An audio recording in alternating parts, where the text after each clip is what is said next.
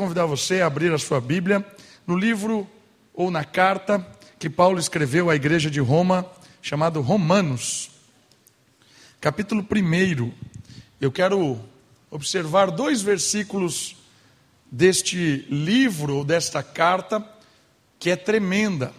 É uma carta com um embasamento teológico muito profundo. Paulo aqui, ele defende a, a sua fé, ele defende a sua missão chamada por Deus, e ele fala a respeito da salvação, ele fala da justificação, ele fala da santificação, ele fala da regeneração, vários termos teológicos muito importantes.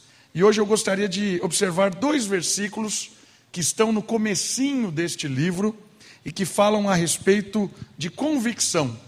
Como é que o apóstolo Paulo, um cara que tinha uma convicção assassina, vamos dizer assim, porque ele matava os crentes, ele tinha uma convicção tremenda de que os crentes estavam blasfemando, estavam dizendo coisas de Deus que eram mentira. Paulo tinha essa convicção e por isso ele tinha sangue nos olhos. Mas de, de repente ele teve um encontro com Deus e a convicção dele mudou. E houve uma, uma mudança tremenda e que a convicção dele foi radicalmente invertida, mas ele teve uma vida intensa no Evangelho graças a esse encontro com Deus e essa reformulação da convicção que ele teve. Romanos capítulo 1, quero ler o versículo 16 e o versículo 17. Estão comigo? Diz assim a palavra de Deus: Porque não me envergonho do Evangelho, pois é o poder de Deus para a salvação de todo aquele que crê, primeiro do judeu e também do grego, pois a justiça de Deus se revela no Evangelho, de fé em fé, como está escrito: o justo viverá pela fé. Eu entrei na faculdade, eu tinha 17 anos. Eu era menor de idade quando eu entrei na faculdade de jornalismo, na PUC em Campinas. Fiz quatro anos de jornalismo, me formei, trabalhei na Rádio Globo, na Rádio Jovem Pan, na Rádio CBN aqui de Campinas. Uh, um bom tempo da minha vida eu dediquei ao jornalismo e depois eu cheguei num, num, momento em que eu tive que decidir entre continuar namorando a Kate ou continuar trabalhando na, no sistema Globo de rádio. Você sabe o que eu escolhi, claro, eu só escolho coisa certa casei com a Kate e abandonei o jornalismo e depois Deus me chamou para o ministério, fiz seminário e tudo mais. Mas eu queria contar uma história, uma experiência que eu vivi na faculdade. Eu tinha lá 17, 18 anos, eu não lembro se era o primeiro ano, segundo ano da faculdade, mas a gente tinha um lugar que era um centro de computação e a gente fazia os trabalhos lá e tudo mais, e tinha uma certa quantidade de papel que você poderia imprimir, certo? Então, eu não lembro exatamente quanto era, mas era muito papel. Você podia usar, imprimir o que você quisesse, mas é claro que era voltado para a faculdade. Mas como era muito papel, eu imprimia a tabela do Campeonato Brasileiro, imprimia o logo do Bragantino, o símbolo do Bragantino. Depois eu jogava um jogo que chamava Tíbia, eu imprimia todo o mapa do Tíbia, né? fazia de tudo naquilo. Era de graça, não tinha restrição, fazia de tudo. Certo dia, alguém naquela faculdade se tocou que aquilo não era, não era certo. Tinha alguma coisa errada naquele sistema. Aí o indivíduo resolveu tesourar, vamos cortar esse negócio, está ruim. Diminuíram, colocaram uma limitação lá. Agora não se pode, não é mais papel infinito. Você tem que, é, era 100, 100, acho que 100, 200 folhas por semana. Daria lá 600 folhas por mês. Absurdo, eu continuei imprimindo o Campeonato Brasileiro, não acabava as minhas folhas. Eu não sei se era um péssimo aluno ou se realmente era muita folha. Mas eu sei que na semana seguinte que isso aconteceu, houve uma revolução ali na, na faculdade. Eu cheguei um dia na faculdade à noite, sete e meia, tal, a aula começava isso, uma galera no pátio da faculdade, com tambor batendo e tal, tinha faixa, que era um absurdo, não sei o que e tal. E eu cheguei e falei: O que está acontecendo? Ah, você não sabe? Eles tiraram os papéis lá, a gente não pode imprimir mais. E agora, como é que nós vamos fazer o nosso trabalho? Eu fiquei feliz, não ia ter aula, né? Mas ah, não sei o que e tal. E aí eu comecei a perguntar: Mas qual é a lógica disso? Né? Comecei a perguntar para as pessoas e tal. O que que, a, o, o que que eu cheguei numa conclusão? Que não tinha, não tinha convicção. As pessoas não, tinham, não eram convictas do que estava rolando. A maioria era como eu. Chegou ali, não tinha aula, vamos bater aqui, vamos ficar aqui e tal. Não tinha uma certa convicção do que estava acontecendo. E aí era levado pela galera geral ali naquele, naquele clima de uma contestação que era até então absurda, porque não precisava mais de 600 folhas por mês. Mas o, o ponto interessante é que naquele momento eu percebi que tinha muita gente que não tinha convicção nenhuma, inclusive eu, do que eu estava fazendo lá. Não era convicto de nada, eu apenas estava seguindo o que estava sendo proposto para mim. É interessante perceber porque Paulo fala aqui de convicções que eram muito sérias na fé cristã e que revolucionou a vida dele. Então, eu gostaria nesse texto, de uma forma rápida hoje, prometo não falar muito, pegar três convicções a respeito de que Paulo teve do Evangelho, na sua vida, na sua experiência, e trazer essas convicções para nós. E perceber que convicções são importantes. Ou se você, se você não, não tem uma convicção, você é levado pelas dos outros. Como eu fui levado ali nos meus 17, 18 anos, no início da faculdade, sem nenhum tipo de convicção, fui levado a contestar algo que para mim não tinha menor cabimento. Mas fiz, fez parte da minha vida naquele momento. Paulo vai nos desafiar a ter convicções que realmente sejam sólidas, firmes, para não ser levado. A primeira delas que eu queria que você percebesse no texto, Paulo era convicto de que o evangelho era digno, o evangelho não deveria gerar vergonha. Ele diz assim: porque não me envergonho do evangelho? Primeira convicção que Paulo tinha é que o evangelho não é motivo de vergonha. E aí você pode perguntar: por que alguém teria vergonha do evangelho? Lembra do contexto de Paulo? Paulo tinha uma expectativa da fé. Paulo era um fariseu. Paulo era um líder religioso. Paulo conhecia a lei. E Paulo tinha uma expectativa muito grande a respeito de quem seria o Messias, o ungido, o selecionado, o escolhido por Deus para trazer salvação ao povo, para trazer libertação em Israel. Paulo tinha convicções a respeito do Messias. De repente, quando Paulo tromba com Jesus Cristo, ele, ele não está convencido que Jesus é o Messias. Ele olha para expectativas que, as expectativas que ele criou a respeito do Messias e ele olha para a história de Jesus Cristo. Um homem humilde, simples, que nasceu num lugar em que bicho se alimentava, um homem que foi morto da forma mais cruel possível daquela época, que era a cruz. Como é que o enviado de Deus, o Rei dos Reis, o Senhor dos Senhores, o libertador do povo, como é que alguém assim morreria e seria o Messias? Isso era motivo de chacota para o judeu clássico. O judeu, né, o fariseu, o saduceu, por quê? Não, de jeito nenhum. Não está batendo bem na cabeça? Você está dizendo que aquele carpinteiro é o Messias? Aquele homem que foi humilhado, massacrado, morto na cruz? Para com isso. O Messias é alguém grandioso. Messias é alguém enviado por Deus para fazer coisas maravilhosas. Ele vai nascer em berço de ouro e não em berço de palha. Gerava uma, um certo deboche no meio dos fariseus. Tentar associar o Messias a Jesus Cristo. Por isso que Paulo diz assim: Eu não me envergonho do Evangelho. Porque ele teve um encontro com esse Jesus, ao ponto de ele experimentar o perdão dos seus pecados, uma nova vida, um novo nascimento. Jesus transformou, pegou Paulo assim e, e, e inverteu por completo. Quando Paulo experimentou de Jesus, teve esse encontro na estrada, Paulo teve a sua convicção mudada. E aí, agora, quando ele tem um encontro com esses líderes que ele conviveu a vida inteira, porque Paulo provavelmente era me membro do Sinédrio, e o Sinédrio eram em torno de 70 homens conhecedores da palavra de Deus, juízes em Jerusalém, eram homens experientes. Quando ele tinha esse encontro com esses indivíduos, talvez ele era humilhado, escorraçado.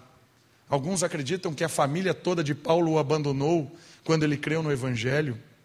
Alguns acreditam que todos o abandonaram. Sua esposa, seus filhos foram embora. E aí é um homem com um encontro com Cristo, mas alguém que, de certa forma, é massacrado pelos seus contemporâneos. E aí ele tem a ousadia de escrever uma frase como esta: Não importa o que vocês digam, não importa o que aconteça, não importa, eu não me envergonho do Evangelho, porque eu experimentei do Evangelho, eu conheci Jesus. Traz isso para você, traz isso para a sua vida. Quantas vezes nós temos vergonha do Evangelho? Quantas vezes nós temos vergonha de Jesus Cristo? Recentemente eu vi o professor da USP, chamado Clóvis de Barro Filho, professor de ética, ele não é mais professor da, da USP, mas foi por anos, citando uma pesquisa dentro da Universidade de São Paulo. E a pesquisa era assim: Você é membro de alguma igreja? Você faz parte de uma igreja? Quando a pergunta era aberta, você se identificava para responder? Resultado da pesquisa: de 8 a 9% diziam que eram membros de uma igreja cristã. Quando a pesquisa era fechada, você não precisava se identificar. Você só responde se você é membro ou não de uma igreja, não precisa dar dados nenhum. De 8, 9% ia para 35% de pessoas que se identificavam com a fé cristã.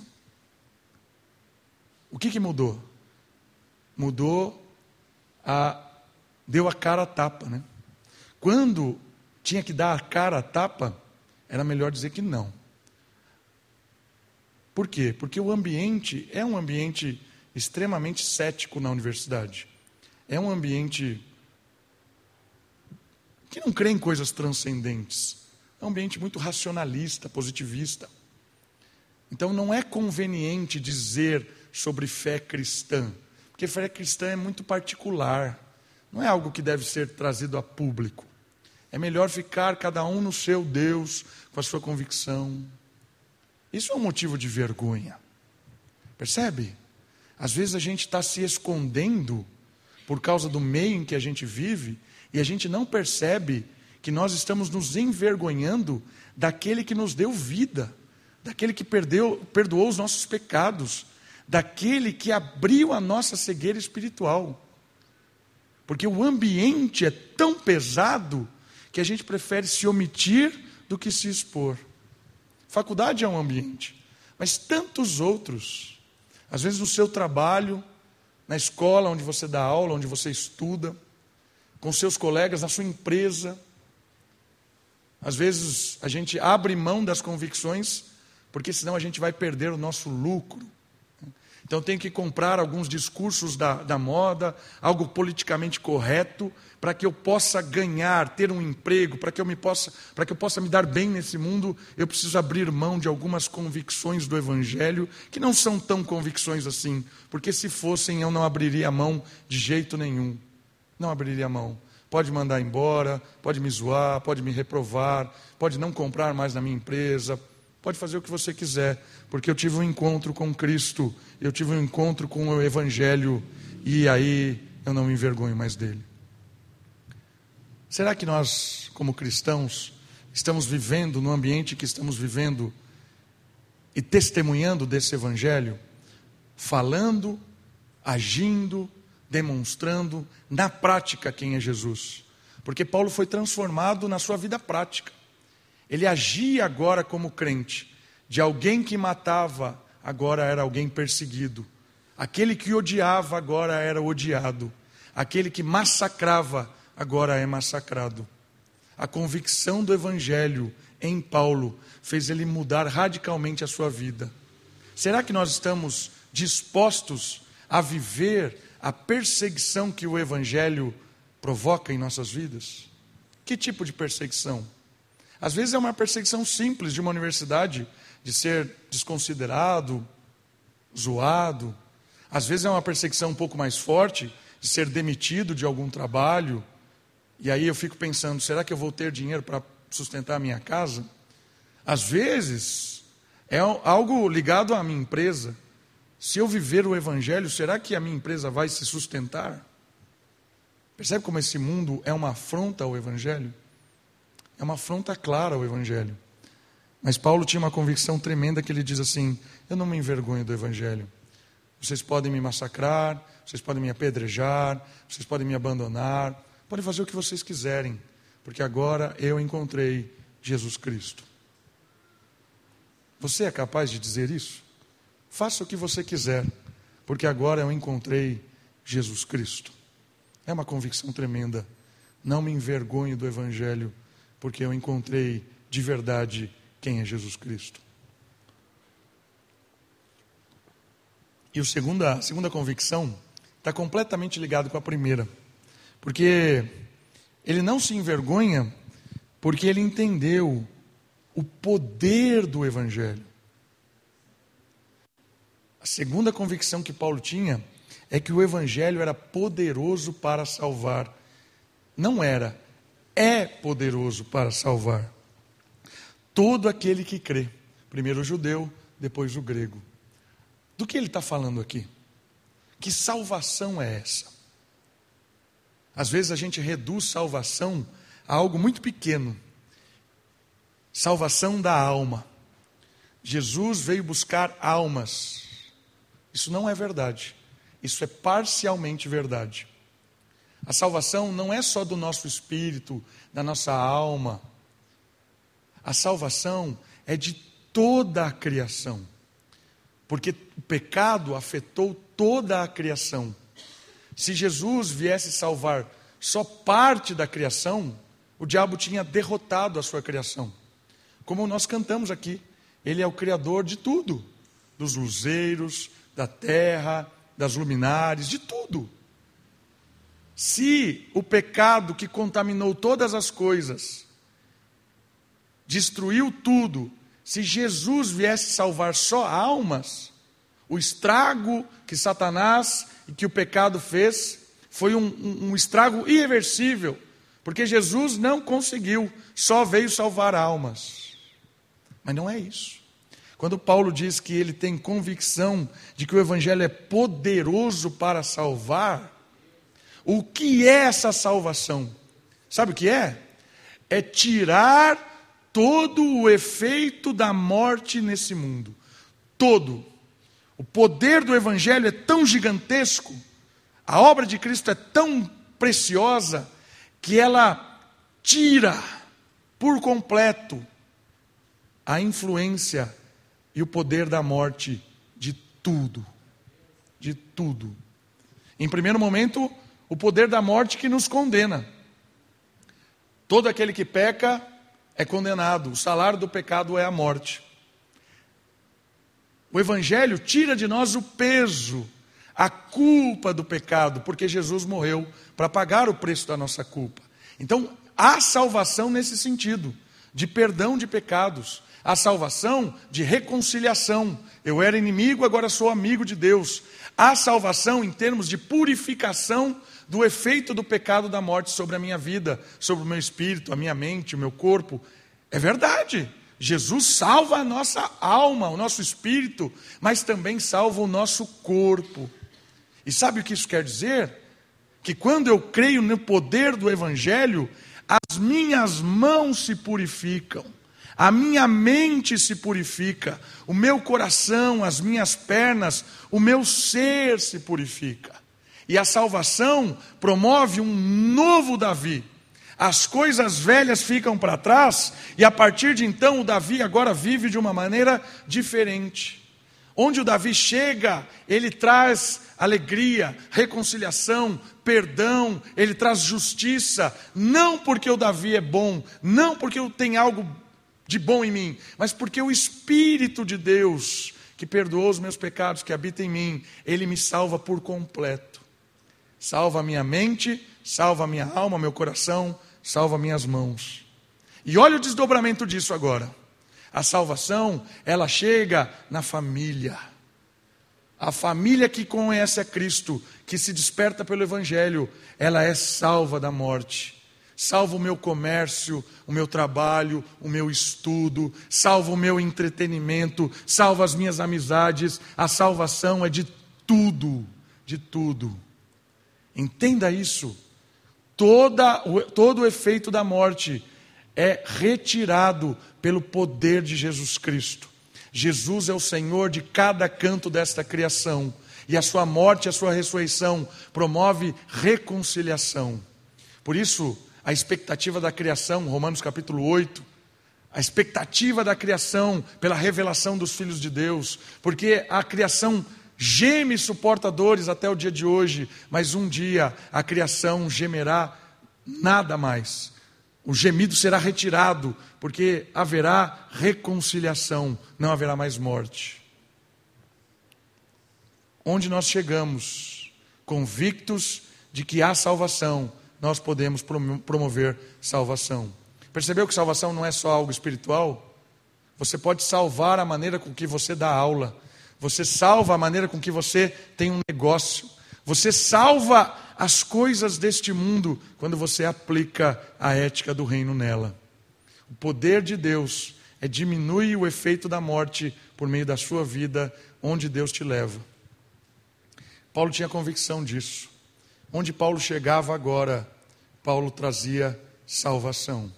Eu e você somos instrumentos de salvação. Eu e você somos agentes de Deus para promover salvação na sua casa, para promover salvação no seu trabalho, para promover salvação onde Deus te levar. E entenda algo especial. Onde eu, onde eu vou estar amanhã cedo, você não vai estar. E onde você estiver, eu não vou estar. Sabe por quê?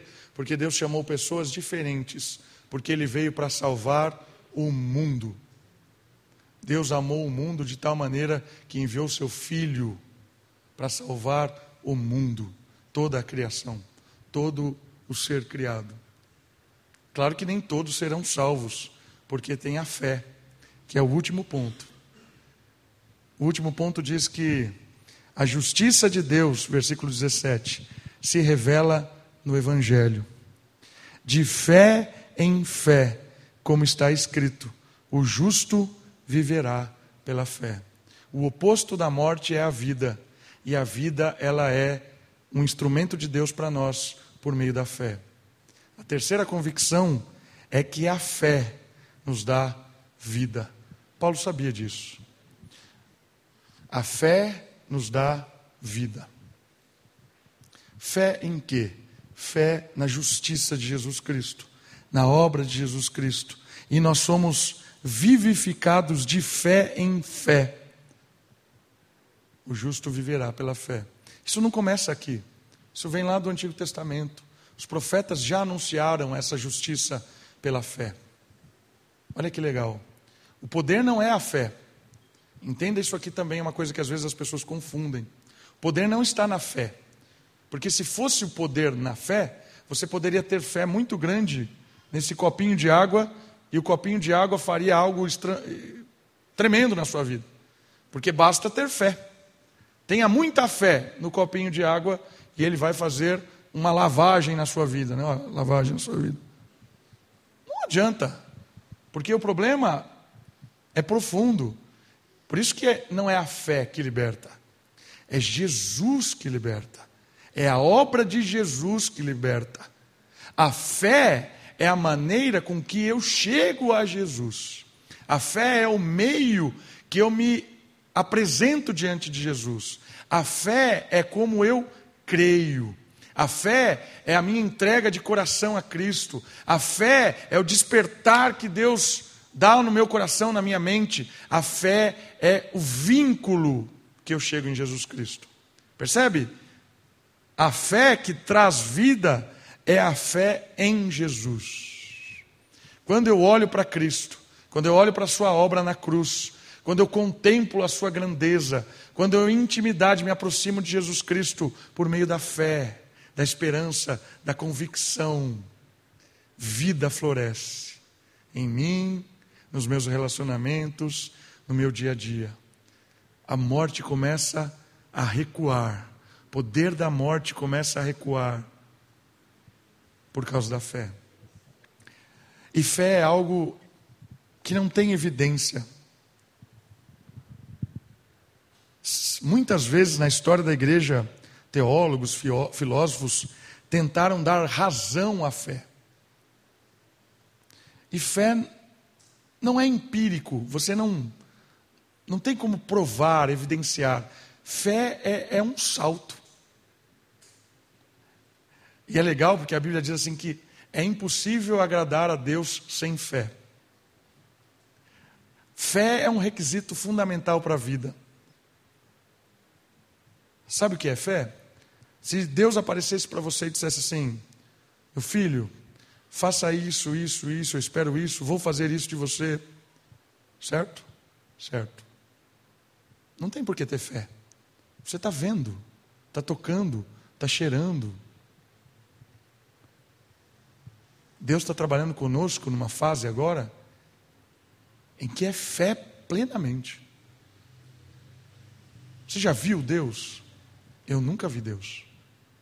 Claramente assim, manifestado na minha frente, eu nunca vi. Prova que Deus existe. Não tem como provar que Deus existe.